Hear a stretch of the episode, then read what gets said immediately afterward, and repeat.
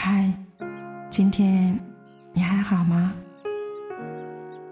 这里是思思读书吧睡前夜听，每晚十点，用故事治愈情感，用声音温暖心灵。我们一起来听。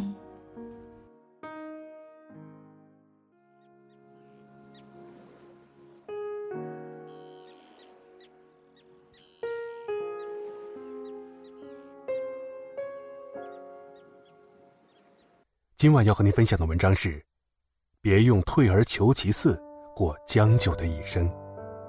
如果你喜欢今晚的阅读，可以在文章结尾处为我们点亮再看。凡事往往不得已而求其次，鸿沟上没有桥梁，只好绕道了。意思是说，既然最美好的愿望无法达成，那就只能主动降低自己的标准，求个相对圆满了。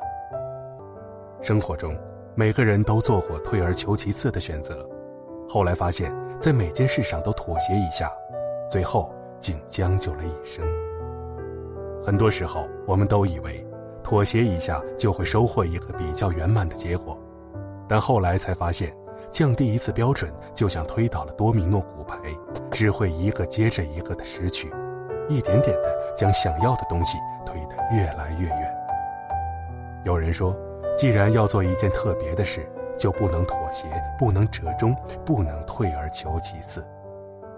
因为没有任何一种想要的生活是靠退而求其次而得来的。任何事情往往都是想要最好的，却只能得到中等的；想要中等的，却只能得到下等的。当标准变成了下等，最后很有可能就什么都得不到。你降低的是标准。得到的是越来越失望的结果。有人分享了他的故事：某985高校毕业后，他本来有可以出国深造的机会，但他想到出国太折腾，费钱又费力，耽搁两三年留学回来，也不见得比现在多了多少优势。想着现在这样也挺好，于是便放弃了名额。找工作时，他想到自己顶着名校光环。即便不那么精心的准备面试材料，也会找到一份很不错的工作，因此也没有对面试的岗位抱有任何敬畏之心。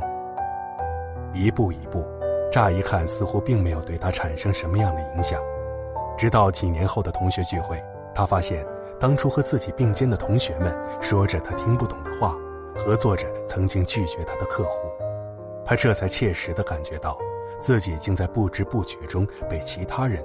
拉开了差距。有位校长说过这样一段话：“我听过你们谈论未来，我也知道你们担心收入，担心人生的意义能不能实现。但很多事情只有试过了才知道。人生的路很长，总有时间去实施备选方案，不要一开始就退而求其次。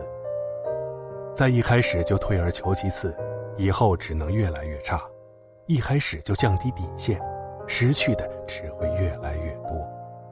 能做到最好，就不要劝自己，差不多行了。人生就是一个不断升级打怪的过程，规避困难或许是人的本性，可就是这份与本性对抗的能力，才会区分一个人在走上坡路还是下坡路。不断突破瓶颈，克服阻力，才能拥有更开阔的视野。逼自己一把，就能改写以后的命运。就像很多人熟知的那句话：“虽然辛苦，我还是想选择滚烫的人生。”有人因为一时好看买了一双小码的鞋子，有人因为怕麻烦、怕折腾，选择了一条自己不想要却安逸的路。前者在磨破了脚后，才下定决心将鞋子扔掉；后者蓦然回首，发现自己。搭上了一生。心理学上有一个概念叫做吸引力法则，意思是，当你对一件事情的渴望值达到一个巅峰时，整个宇宙都会帮助你实现这个愿望。相反的，如果你仅仅因为它难以实现，就轻易将目标更改为更容易实现的那个，就意味着你主动选择了与最好失之交臂。一个人最好的状态。就是能享受最好的，也能承受最坏的。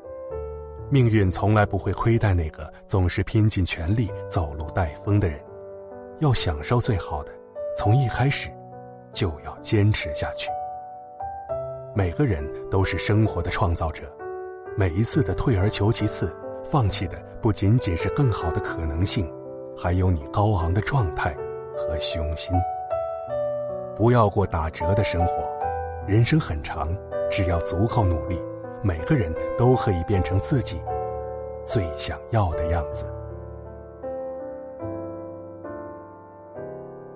好的，朋友们，今晚的夜读就和您分享到这里，祝您。